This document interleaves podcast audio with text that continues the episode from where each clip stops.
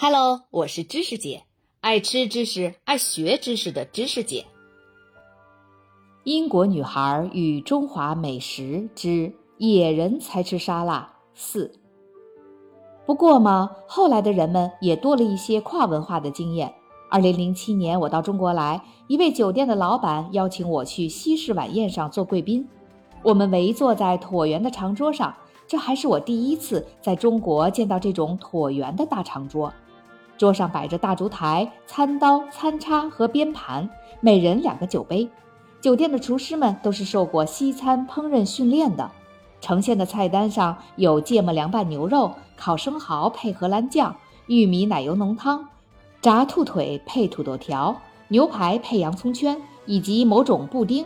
当然了，不会有加了奶酪的菜。别的客人主要都是厨师和美食作家，他们无视备用的筷子。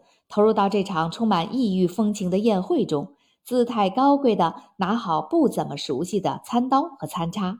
但我注意到他们在偷偷地瞥我，看看该怎么吃面包，怎么使用边盘。我也没发现有谁特别爱吃那些菜。在成都的第一年，如果说我致力于加深大家对西餐理解的努力遭遇了痛苦的失败，那么在四川的饮食烹饪文化上，我可谓是全情投入。冯瑞给我上了那难忘的一堂烹饪课之后，我非正式的饮食烹饪研究逐渐密集起来，笔记本上全是各种各样的菜谱。但我还想学更多的东西，于是我的德国朋友沃尔克和我制定了一个计划。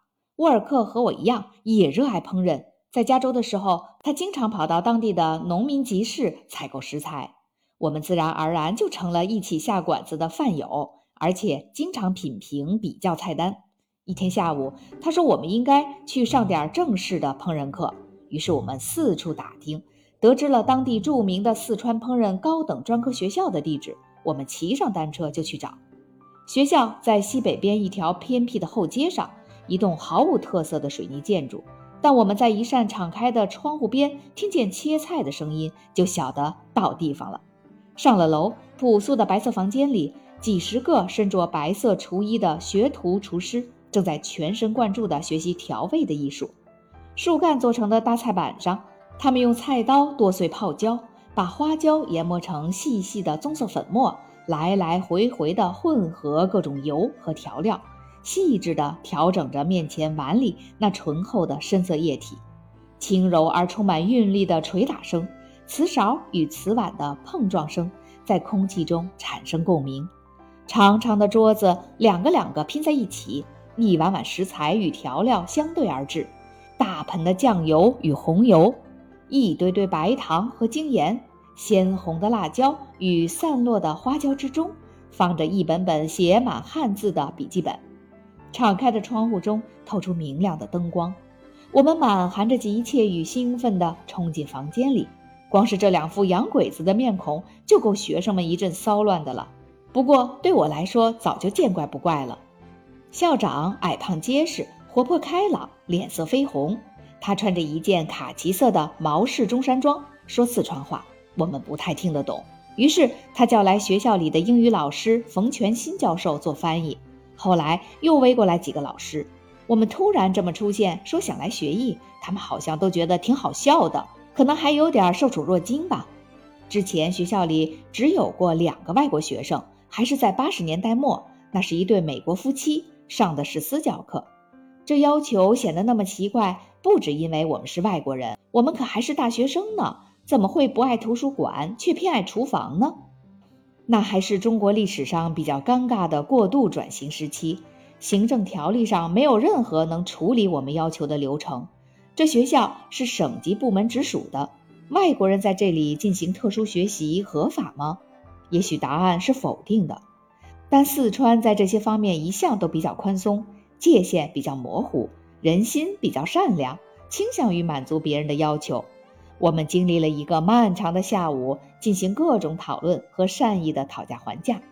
烟抽了一包又一包，烟灰缸都装满了，茶杯里一次又一次的续上热水，又不断的被喝光。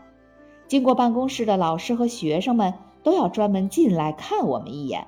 很快，大大的办公室就挤满了人。傍晚的时候，我们终于定下来了，一周两次私教课，上课时间周二和周四。他们这边会提供厨师、翻译和各种原材料，我们用人民币付学费，学费很合理，但也是我们艰难的讲价谈下来的。沃尔克和我骑着单车回家，洋洋得意于计划的成功。我们这一趟算是穿城了，从西北边的烹饪学校到东南边的川大校园。我们经过了明清时期的古街区宽窄巷子，那里有一排排杂乱的房子。深色原木结构的建筑，深浅斑驳的痕迹，粉白的墙壁。这些老街老巷里本来就没有街灯，那天晚上还停电了。我们经过的店铺、人家和小餐馆都点起了蜡烛。一对老夫妇坐在房子门口桌边的竹椅子上，捧着饭碗，一起吃着几道简单的家常菜。商贩站在满柜子的烟和茶叶背后。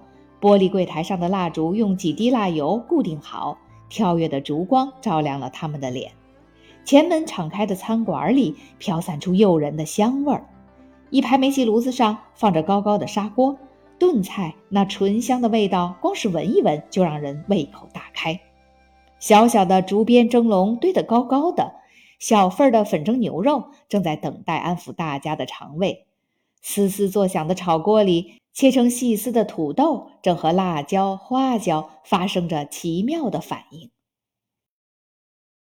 如果您喜欢这个专辑，请您帮忙投出月票，并在节目下方长按点赞按钮，谢谢。